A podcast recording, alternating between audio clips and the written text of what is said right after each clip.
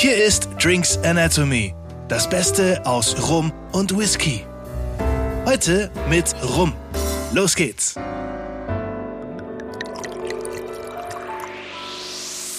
Herzlich willkommen bei Drinks Anatomy, unserer nächsten Podcast-Folge. Heute wieder mit Sebastian Lauinger von Elron del Artesano. Sebastian, nochmal herzlich willkommen bei uns. Schön, dass du auch heute wieder dabei bist. Ja, danke ihr zwei, dass ihr mich mal wieder eingeladen habt. Ja, und äh, wir wollen heute ähm, ein bisschen über ähm, Rum und ähm, Rumfässer bzw. Fassreifung von Rums sprechen. Weil du hast ja beim letzten Mal schon angedeutet erzählt, ähm, ihr bekommt eure Rums aus Panama und ähm, arbeitet dann hier sehr viel mit unterschiedlichsten Fässern. Ähm, erzähl mal, wie ähm, läuft das denn ab? Wie entscheidet ihr, welcher Rum kommt in welche Fässer? Wo kriegt ihr überhaupt erstmal Fässer her, ähm, die geeignet sind? Ja, ich sag mal so, man muss ja damit anfangen. Ich sag mal, bei Adam und Eva anfangen wollen, kommt ja das, der Rohrum, das Rohprodukt so ab sieben Jahre aufwärts, ganz klassisch in einem Ex-Bourbon-Cask. Weil die Amis schmeißen ja bis heute die Fässer nach der Erstnutzung raus.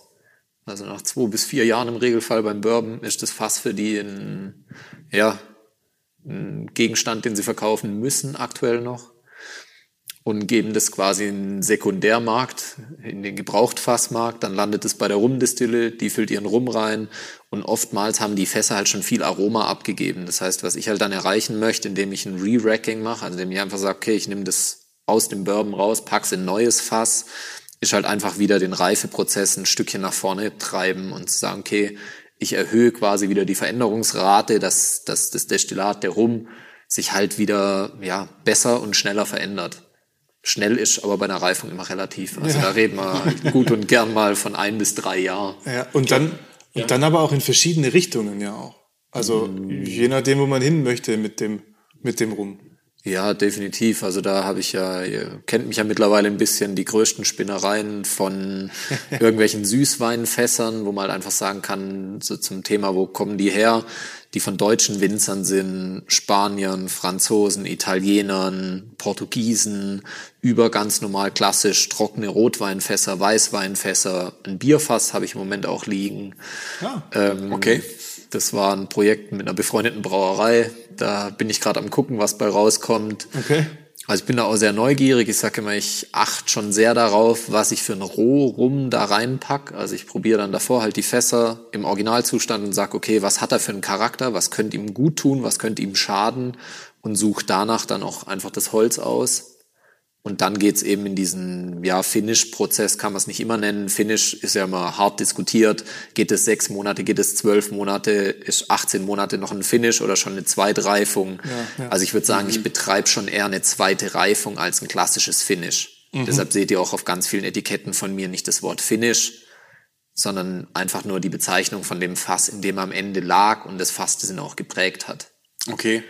Und dann kannst du halt auch Sachen machen wie Virgin Oak, haben wir auch schon mal gemeinsam verkostet in, oh ja, in der Folge. Folge ja. waren wir genau beim Virgin Oak. Und äh, wo du im Endeffekt das, das Rohholz hast, bevor es zur amerikanischen Bourbon-Distille kommt und das den größten Einfluss erstmal auf deinen Rum hat. Genauso, ja, die, ja, wie, wie soll man sagen, alle Arten an Verrücktheiten, die man so findet. Man entwickelt da mit der Zeit auch so einen Spieltrieb. Am Anfang hat man noch Angst und denkt immer so, Gott, nach mache ich den Rum kaputt. Am Anfang habe ich mich auch zum Beispiel nicht getraut, die richtig alten Sachen, also da rede ich von, von den Sachen 18, 19 Jahre aufwärts, in frische Fässer zu legen. Da habe ich wirklich gesagt, okay, ich suche halt ein Fass raus, ein richtig gutes, das schon in Panama gut war sozusagen. Mhm, ja. Und füll lieber das ab. Weil ich mir selber gar nicht so, ja, man traut sich da am Anfang auch nicht ran. Man traut sich selber nicht über den Weg, weil man denkt, okay, wenn ich das kaputt mache. Schon auch Erfahrungswerte, die man daraus mal gewinnen muss, oder ähm, ja, definitiv. über Jahre. Es ist halt, ich sage immer, es ist ein Handwerk und kein kein rein wissenschaftlich zu betrachtendes Werk. Also du kannst nicht hingehen und sagen, okay, ich habe die und die Parameter, wenn ich die Schraube so rumdrehe, dann funktioniert's halt oder funktioniert nicht, sondern es sind halt so viele Variablen, die ineinander greifen müssen das erstmal greifen zu können. Ich glaube, das Gesamte zu greifen ist schier unmöglich. Aber du musst halt versuchen, so viel wie möglich in den Prozess zu kontrollieren und halt auch am richtigen Punkt sozusagen den Checkout zu finden, also den Checkout für deinen Rum aus dem Fass, wo du sagst, jetzt ist in der Reifekurve ein Punkt erreicht, wo ich sage, da ist er richtig gut.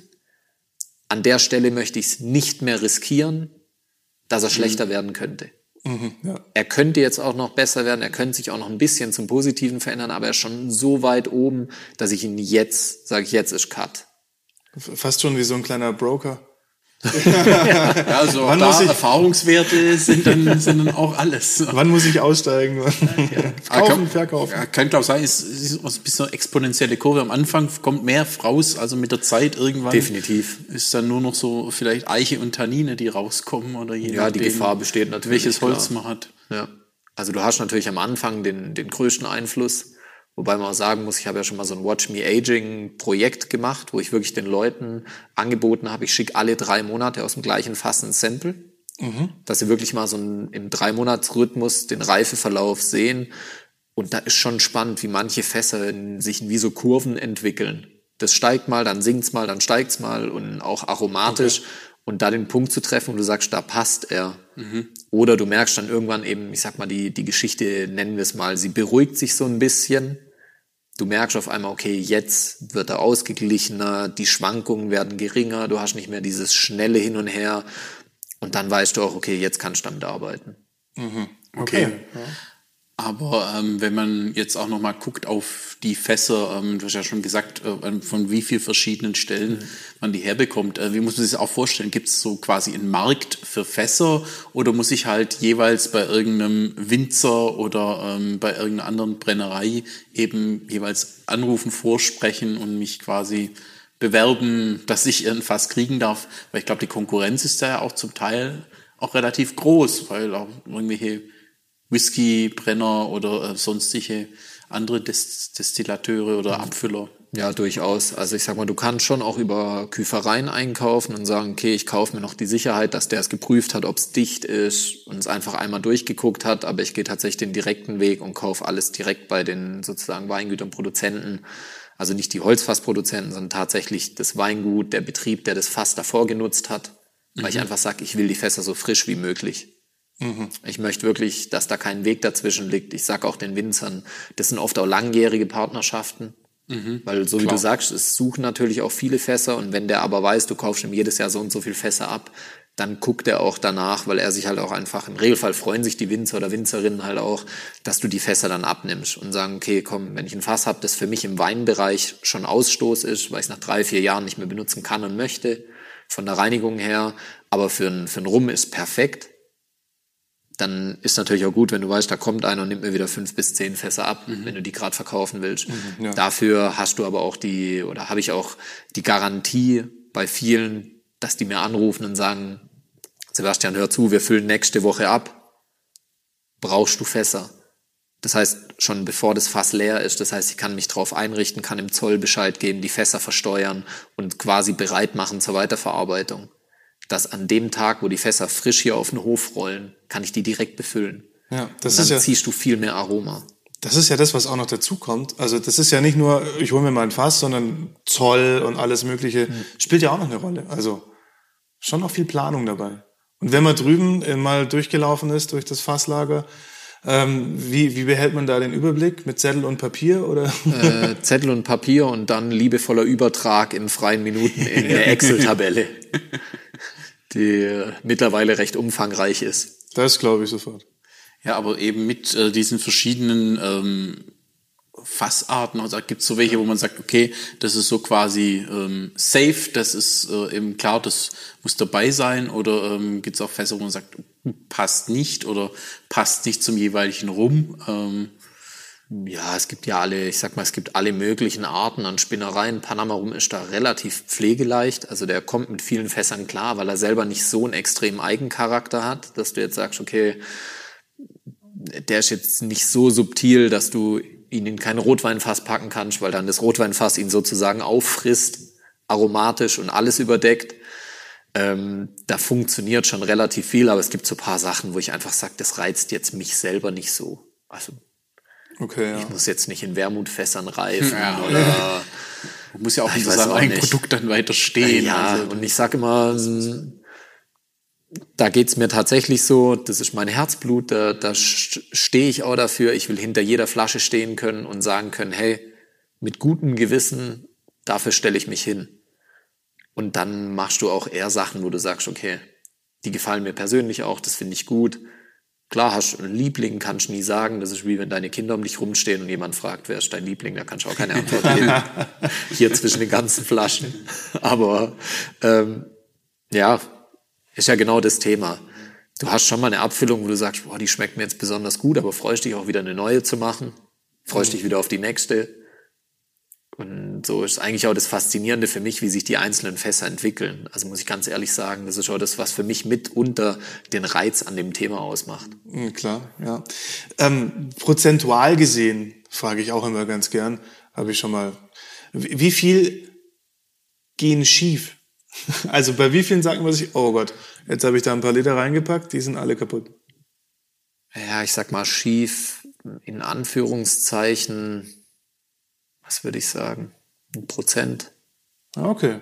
Also mehr ist nicht. Eins von 100, wo du mal sagst, okay, das ist auch eine Frage deines eigenen Qualitätsanspruchs, muss man mhm. auch ehrlich sagen. Klar. Wo du dann sagst, okay, wenn du damit ehrlich umgehst und sagst, ich möchte es nicht füllen, weil es entspricht nicht meinem Qualitätsdenken oder meiner aromatischen Ausrichtung, aber was ich dann immer mache, ich biete die Fässer dann tatsächlich komplett zum Verkauf an. Okay, ja. Auch an Abfüller etc. Und sag halt dann aber auch dazu, äh, der entspricht jetzt nicht dem, was ich wollte. Aber es kann ja sein, ein anderer sucht gerade was, das richtig viel Holz hat oder richtig viel Frucht etc. Mhm. Um es nochmal zu finishen vielleicht? Ja, und am Anfang habe ich immer mal wieder so Fässer auf die Seite gestellt, wo für mich so ein bisschen Off-Flavors hatten, aber einfach nur für meine Stilistik. Okay, ja. Wo ich gesagt habe, okay, die passen jetzt mir nicht so in Kram, und hat da auch ein bisschen Angst, aber du merkst dann mit der Zeit, es wird schon besser und du merkst halt auch, du musst immer am Ball bleiben. Wenn du regelmäßig danach guckst, die regelmäßig verkostest, merkst du halt auch schnell mal, wenn es in eine falsche Richtung geht und kannst dann noch einschreiten und sagen, okay, ich hol's halt nicht in zehn Jahren aus dem Fass oder in zehn Monaten oder in drei Monaten, sondern jetzt. Mhm. Und reagierst direkt. Das ist ja auch das Angenehme, man muss immer wieder verkosten. Ja, das ist wirklich äh, ein hartes Los. ein ganz hartes Los. Ja. Aber ist ja gut, also ein, ein Prozent Ausschuss, sage ich jetzt mal, eine super Quote. Also Hendrike ja. wäre wieder von Träumen. Also, ja, absolut. Das ist. Ja, ich denke, es könnte sogar auf lange Sicht unterhalb liegen irgendwann, aber. Ja, noch besser. Ja, perfekt. Also Erfahrungswerte sind da Schlüssel zum Erfolg. Dann ja, das ist ein bisschen, glaube wie ein, wie ein Kunstwerk aus Holz zu schaffen, wie ein guter Schreiner.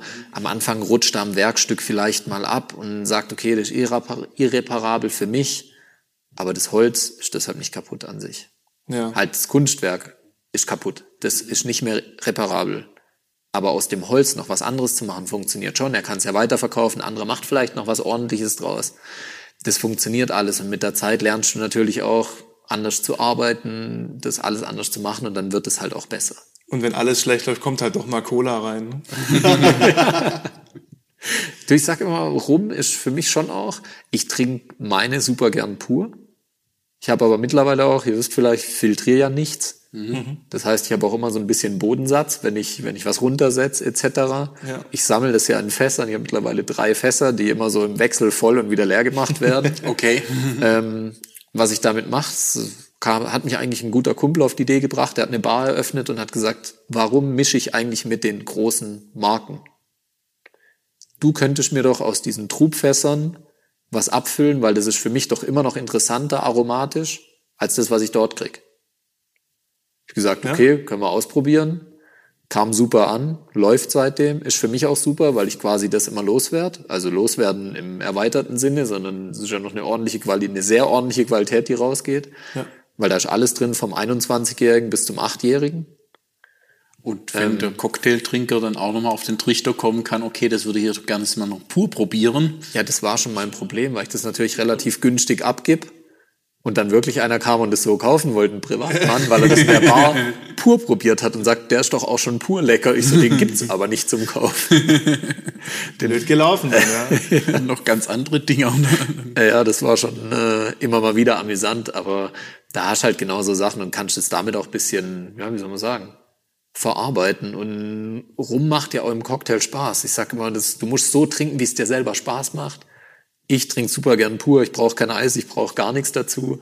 Absolut. Sind uns einig. so geht's mir auch. Irgendwie so am Sonntagmittag, wenn es richtig warm ist, so ein Rum Sauer auf dem Balkon, Tea Punch, genial, das macht richtig Spaß. Ich mag den Rum Smash auch. Ja. Auch ein äh, echt leckerer Cocktail.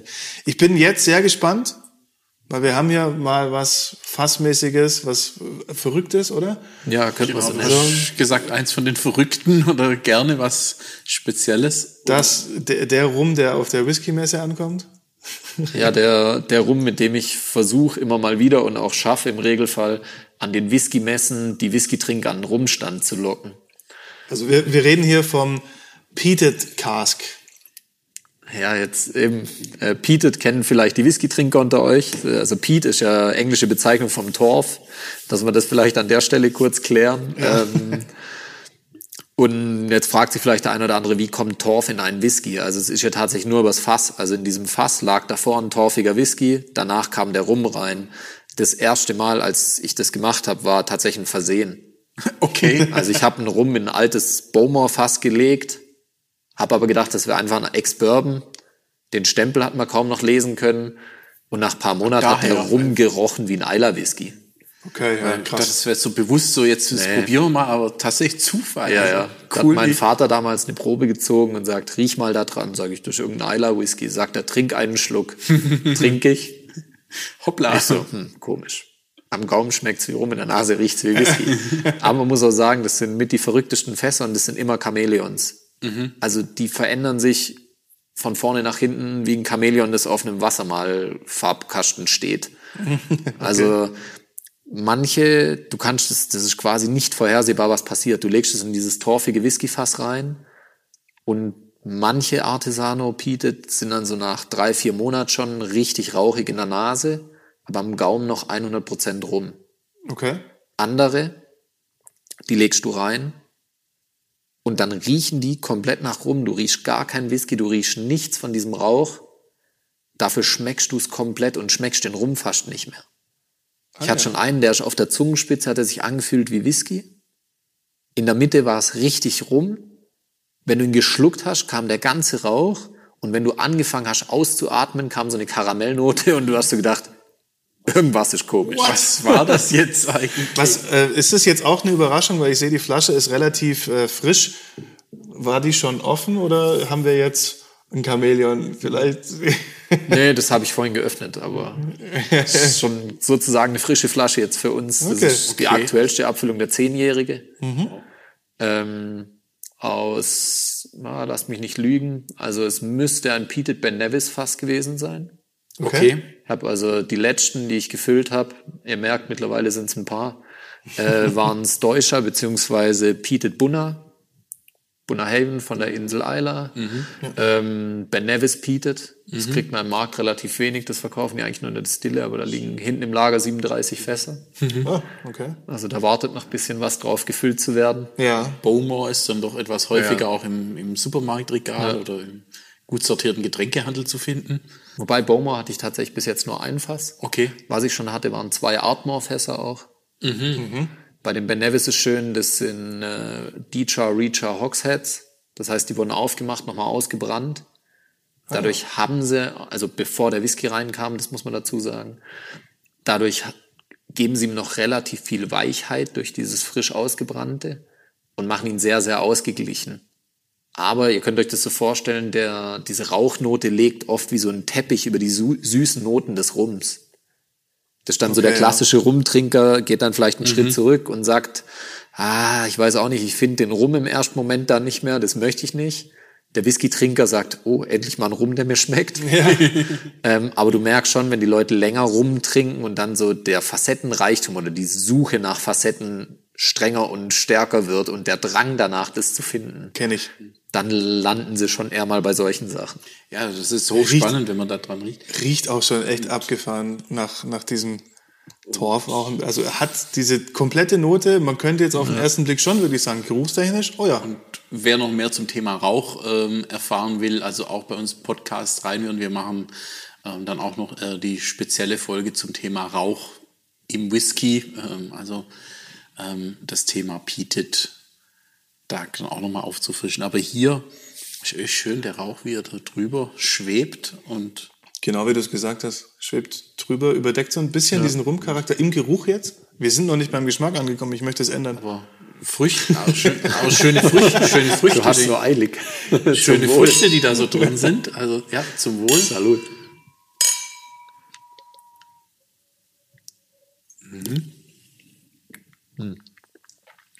Witzig ist da schon in der Nase schon so eine Würze. Du riechst so kandierten Ingwer, du hast so ein bisschen dieses Phenolische vom Torf und das setzt sich ja am Gaumen fort, das merkst du jetzt.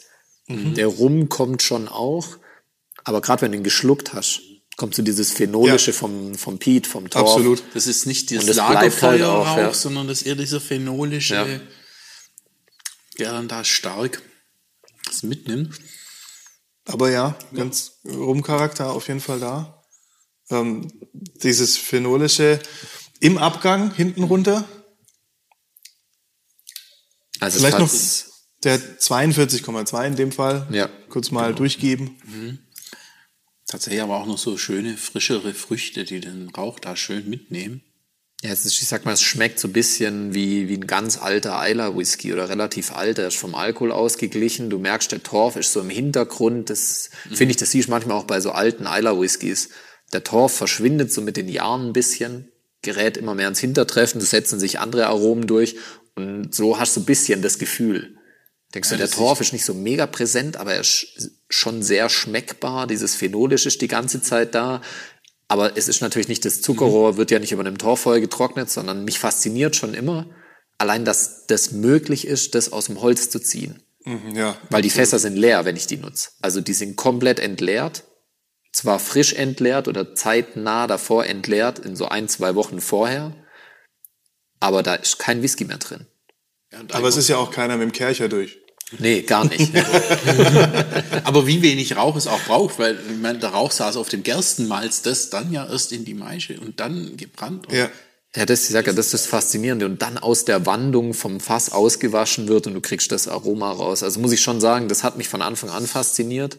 Also ganz und es, stark. Es überdeckt halt nochmal diese süßen Fruchtnoten. Und wie gesagt, das holt halt viele Whisky-Trinker auch ab, die sagen, viele Whisky-Trinker haben ja Angst und sagen, Rum ist, ja, nette Worte fallen mir so spontan nicht ein, aber. Das süße Zeug. Ja, das ist sehr nett ausgedrückt. Ja, Rums. es ist halt für viele einfach nur süß, weil sie im Markt halt lange Zeit auch mal blind ins Regal gegriffen haben und wieder was Süßes erwischt haben und wieder. Und der Markt war ja lange Zeit auch, kann man echt sagen, überflutet davon. Ja, sehr auch mit nachgesüßten. Ja. Und, ja. Vor allem auch dieses, die so Melasse-lastig sind.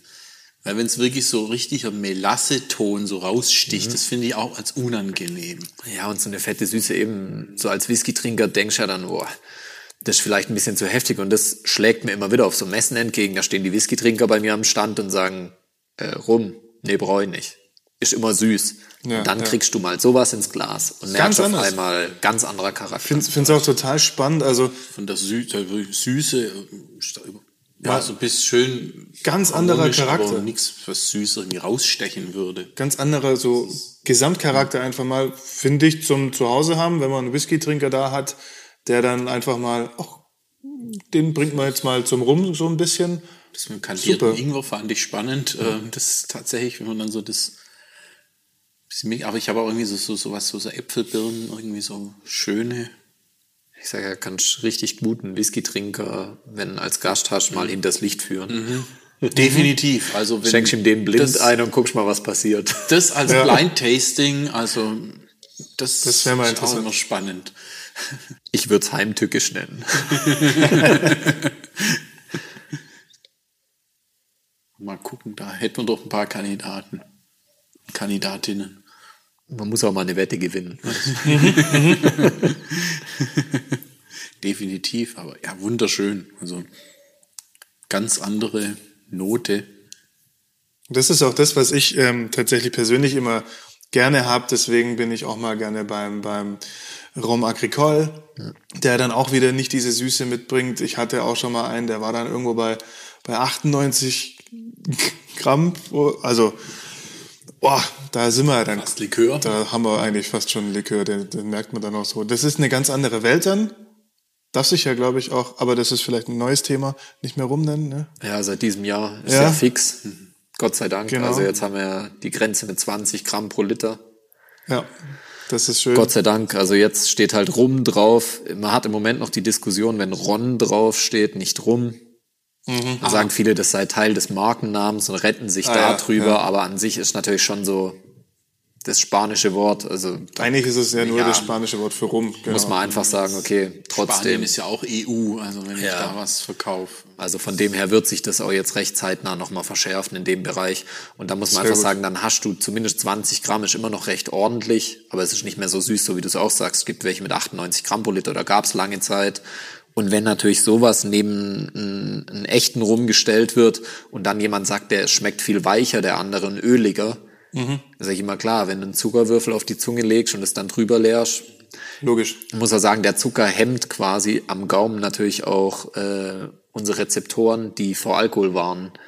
Das heißt, natürlich wirkt der weicher Ja. auf dich, im Abgang wirkt er weicher, die Viskosität verändert sich, aber das Ja, machen wir und- in einem anderen Thema, denke ich. Ich denke auch, das, Das ist zu süß um- gleich gut, ja, aber zu umfangreich. Genau. das, das schließen wir jetzt nicht in der Folge noch mit an, würde ich sagen. Das machen wir dann nochmal.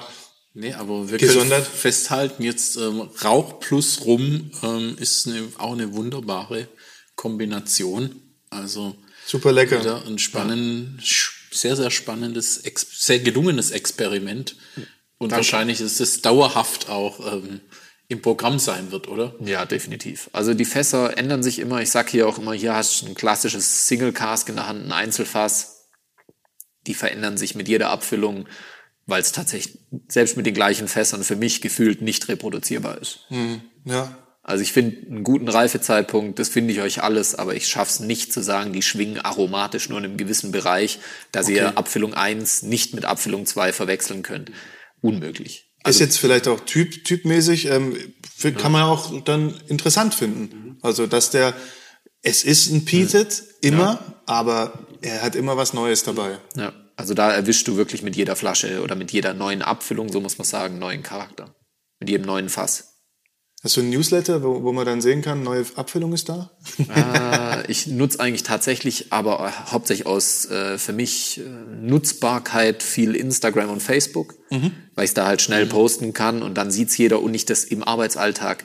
Ich bin am Fass abfüllen, nimm's Handy kurz raus, mache ein Foto vom Fass und lad's Ja. hoch und jeder weiß wieder Bescheid. Sonst musst du es ja alles so ein bisschen planen und sitzt dann wieder zehn Minuten da, arbeitest an der Formulierung. Und das ist dort schön, weil du es halt schnell übermittelst. Also auf Instagram zu finden unter, ja. Ron Artesano. Ganz einfach. perfekt. Also reinschauen, dann auch nachschauen, was ist wieder neu und ähm, gleich mal am besten bestellen.